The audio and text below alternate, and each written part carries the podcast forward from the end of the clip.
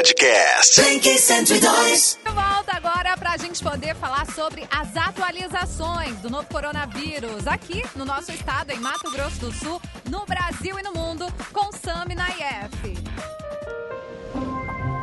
Oi, Elisa, estamos de volta aqui para atualizar as principais informações a respeito da pandemia da Covid-19. Estou aqui ao lado da Thaísa Maluf, que está lá na casa dela, eu aqui na minha casa. Oi, Thaísa. Olá, boa tarde, tudo bem, gente? Tudo bem, Sami? Tudo bem, Elisa? Boa tarde, Thaís. Bom, temos bem? os. Boa tarde, minha amiga, que saudade de você. Idem.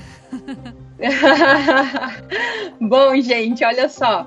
É, a gente tem o último balanço aqui do, do Ministério da Saúde. Uh, temos aí um aumento de 8% no número de mortes nas últimas 24 horas no Brasil são 435 óbitos nas últimas 24 horas aqui no país. Então aí o Brasil soma aí o número de 5.901 e uma mortes, né?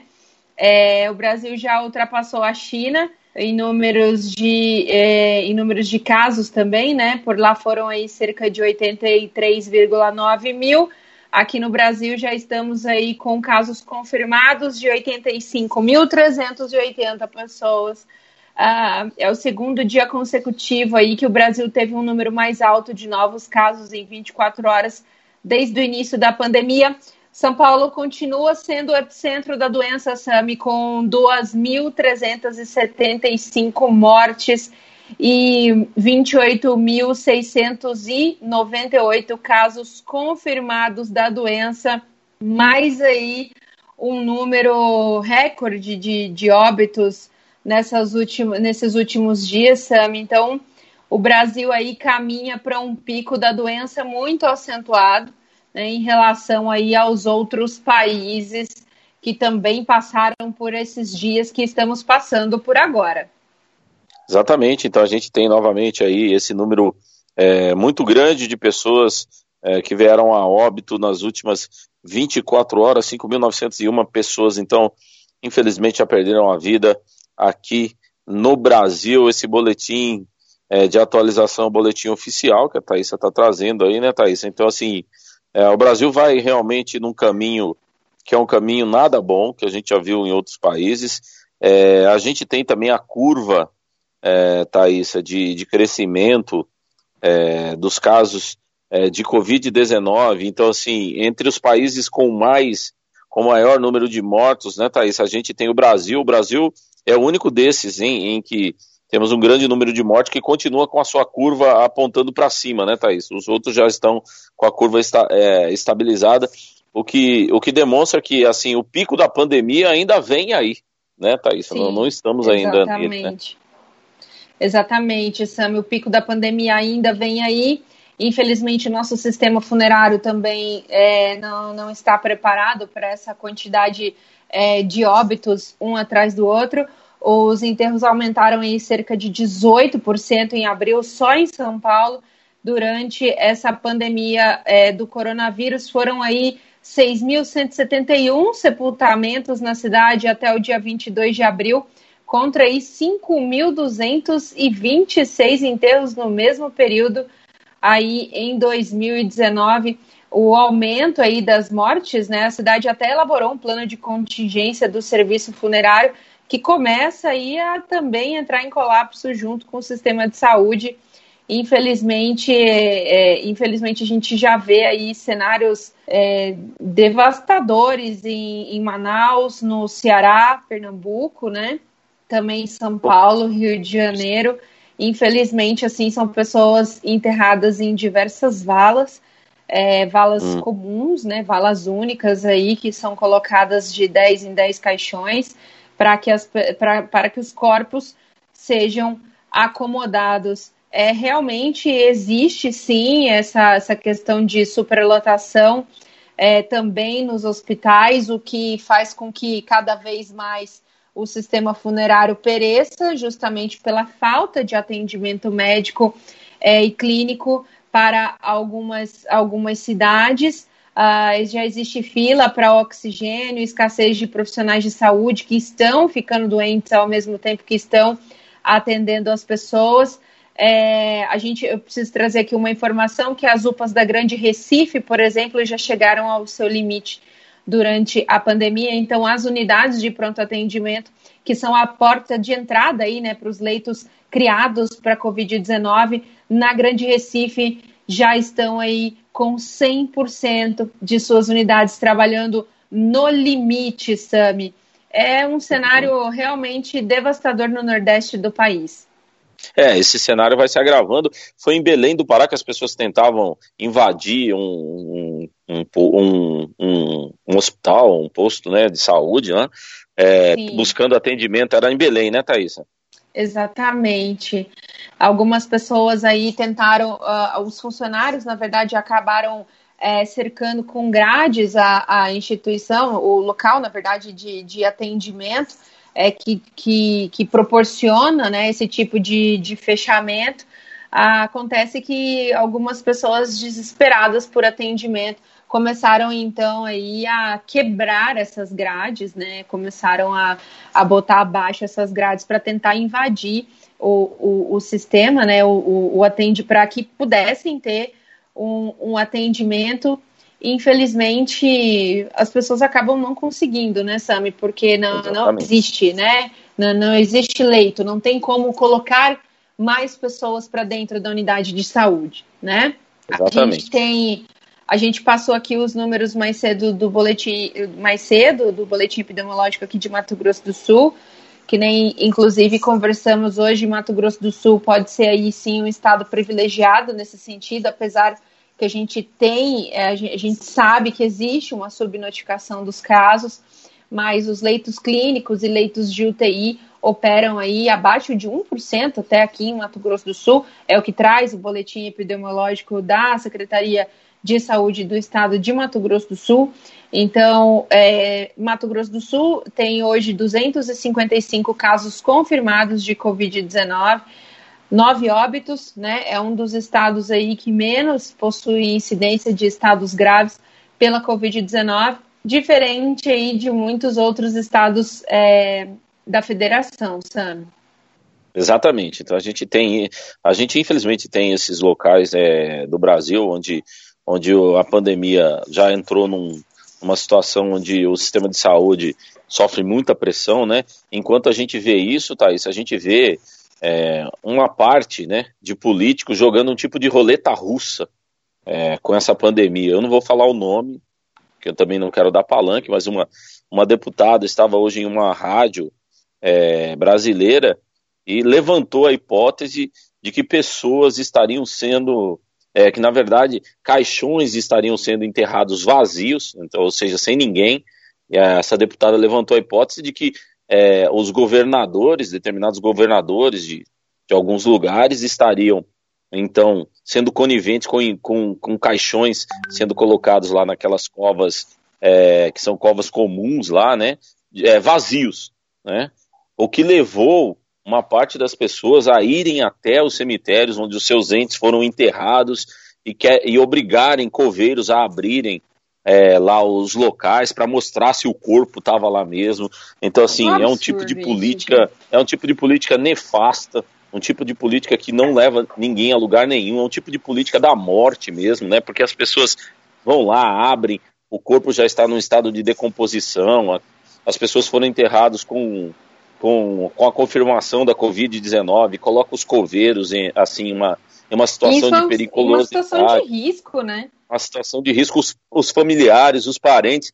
desesperados, porque você sabe como uma pessoa é, ela tem o diagnóstico de Covid-19 e ela vem a óbito, é um procedimento completamente diferente. Então a gente não tem, as pessoas não têm uma oportunidade de, de fazer uma, uma despedida digna do seu ente querido. Geralmente elas não têm oportunidade de se aproximar do corpo e etc. E tal. Então essa, essa deputada disse isso é, em uma rádio de São Paulo, o que levou várias pessoas a, a esses locais, exigindo então que os coveiros abrissem as covas, abrissem lá os, as urnas funerárias para ver se a pessoa estava lá mesmo. Então, assim, um tipo de política assim nefasta, no meio disso tudo, ver é, essas pessoas jogando esse tipo de roleta russa com a vida das pessoas, com o sentimento das pessoas, é assim, uma coisa muito, sem nenhuma comprovação, né? Porque re, recebe uma imagem aqui ou acolá, etc. Então, nós estamos realmente num momento muito, mas muito preocupante assim da humanidade, né? Da humanidade, porque é preciso ter um pouquinho de humanidade, principalmente nesse momento. É, que é infelizmente, o que a gente não, não, não tem enxergado, né? Infelizmente, tanto que nós não temos, tanto que nós não temos enxergado, né? Que realmente assim chega, chega a informação aí três horas atrás que o, o nosso chefe do executivo, o presidente Jair Bolsonaro, esteve na cidade de Porto Alegre hoje, quinta-feira, para posse do general de exército Valério Stumpf, é, ele que agora foi nomeado como comandante militar do Sul. O presidente Jair Bolsonaro não discursou durante a posse do, do general, mas é, ao terminar, contrariando todas as medidas é, de segurança, ele acabou indo ao encontro dos seus apoiadores também na região sul do país, onde pegou na mão de diversas pessoas e estava ali causando aglomeração entre seus apoiadores. Infelizmente, uma postura lamentável, né? É, num momento como esse, em que tantas, tantas pessoas perdem a vida aí, justamente por conta da disseminação do Covid-19, Sami. Além disso, né, para completar, a Advocacia Geral da União ela não apresentou à justiça os exames do presidente Jair Bolsonaro para identificar a Covid-19. A justiça determinou a apresentação dos exames, mas a Advocacia Geral da União enviou apenas um relatório médico da presidência. O jornal O Estado de São Paulo, Sami, eu preciso lembrar disso, que foi o veículo que entrou com ação para obter esses testes. A Advocacia Geral da União disse aí que não apresentou os exames, mas o relatório médico da Coordenação de Saúde da Presidência, datado do dia 18 de março. A Justiça, quando pediu essas informações para a AGU, havia determinado aí a apresentação dos dois exames aos quais o presidente Jair Bolsonaro se submeteu. As informações prestadas fazem parte de um processo é, em que o jornal Folha de São Paulo pediu acesso aos laudos dos exames do presidente Jair Bolsonaro à Covid-19. A AGU, junto com a resposta, ainda solicitou à Justiça a extinção do, do, do processo. Né? A, o jornal Estado de São Paulo vai recorrer da, da enfim, né, da, do posicionamento da AGU.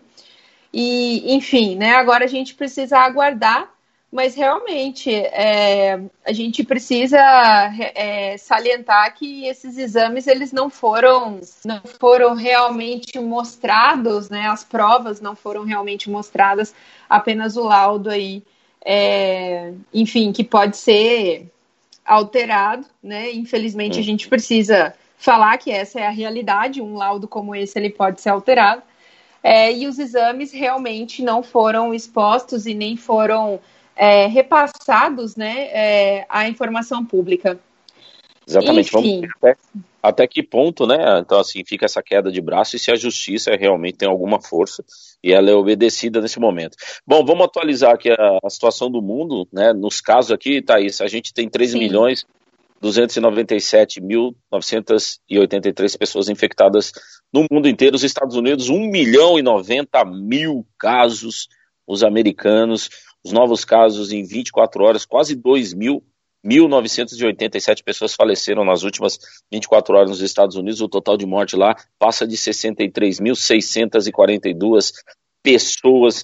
Realmente um número que é um número impressionante que atinge os Estados Unidos. Então, no meio dessa, dessa pandemia toda, com esses números todos é, que os Estados Unidos é, vão mostrando, é, tem ainda uma, uma coisa sem precedentes acontecendo lá é, no território americano, uma coalizão de trabalhadores de algumas das maiores empresas americanas, Walmart, Amazon, essa coalizão de trabalhadores, de alguma forma, conseguiu se reunir lá, e esse, esse pessoal entrará em greve na sexta-feira agora, alegando que as companhias estão, tendo lucro recorde à custa da saúde dos empregados durante a pandemia, uma situação assim que a gente não vê comumente nos Estados Unidos, então vai ter essa coalizão das maiores empresas, dos funcionários das maiores empresas americanas que vão decretar uma greve na sexta-feira é, por conta é, de que, segundo esses, esses empregados, né, essas empresas não, não estão cuidando da saúde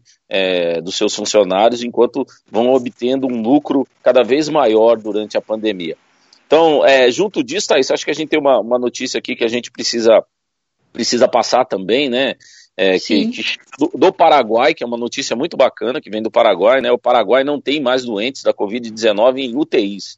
Então, assim, uma, é impressionante o que o Paraguai fez, mas o Paraguai também decretou aquele lockdown total, né, Thaís? Logo no início, né, quando eles tiveram o primeiro caso, é, o governo do Paraguai decretou lá uma quarentena, um lockdown, uma parada total do país, e nesse momento o nosso país vizinho aqui não tem nenhum doente de Covid-19 em suas UTIs, o que é um negócio impressionante para um país como o Paraguai, né? É muito bacana de ver. Eles construíram algumas barreiras na fronteira, alguma coisa assim, né, Thaís? Empre... Sim, exatamente. Aqui na fronteira com o, o Brasil, inclusive, foram feitas algumas trincheiras mesmo para impedir que veículos ultrapassassem aí a, a linha para o país vizinho, né? Foram levantadas ali é, a, a, a fronteira entre Pedro Juan Cavaleiro e Ponta Porã. É, foi feito inclusive uma cerca de arame farpado pelo exército paraguaio para que os brasileiros não adentrassem ao país. Realmente aí foi uma situação no início que a gente inclusive tem na nossa linha do tempo alguns vídeos que foram encaminhados por ouvintes da Blink sobre os toques de recolher no Paraguai. Eu não sei se você está lembrado disso, Sami, mas foi lá pelo dia 18, mais ou menos, de março que isso aconteceu. E realmente aí mostrou resultados eficientes essa relação, porque que nem a gente já comentou aqui, cada um sabe onde seu calo aperta, né? Exatamente. Então, Mas realmente que a gente vê, Thaís, é que esses países que decretaram um lockdown rapidamente, né, que é uma parada completa do país e deixar os seus cidadãos dentro de casa, esses países saem primeiro é, de, do momento mais agudo e saem melhor, né? Isso também aconteceu na Nova Zelândia, que decretou Sim. uma parada completa, um lockdown completo, e a Nova Zelândia já entrou no momento de recuperação econômica, então eles têm uma vantagem enquanto grande parte do mundo ainda está sofrendo, é, a Nova Zelândia já tem condições de fazer planos, planos para sua economia daqui para frente, já que, já que a pandemia está completamente sob controle. É, essa informação é, que o Paraguai não tem mais doentes da Covid-19, só para eu dar aqui a fonte, é do JD1 Notícias, aqui do Mato Grosso do Sul, onde eles afirmam que o presidente do Paraguai, Mário Abdo Benítez, anunciou na quarta-feira, é, em uma entrevista coletiva, que o presidente é, que o país já não tem paciência com coronavírus em unidade de terapia intensiva. Tem uma coisa que aconteceu lá que está escrito na matéria, é, que eu acho que é bem, bem importante, e a gente percebe é, o Paraguai fazendo isso, o presidente do Paraguai, as autoridades do para, é, paraguaias, lançaram uma plataforma virtual onde os paraguaios podem controlar o destino da verba é, que foi destinada ao combate da pandemia então, assim, inveja nesse momento, uma inveja boa, tá? Do, dos nossos irmãos do Paraguai, que agora não tem nenhum caso de Covid-19 em suas UTIs, Thaisa Maluf. É uma boa notícia para a gente encerrar esse boletim. Uma boa notícia, não vamos invejar, vamos vender tudo e morar no Paraguai? não tá faltando muito para fazer isso. Obrigado, Elisa, obrigado, obrigado por esse momento. Um abraço. Obrigada, Thaisa Maluf, Samina F. Na volta vai rolar o horário de pico. Podcast 102.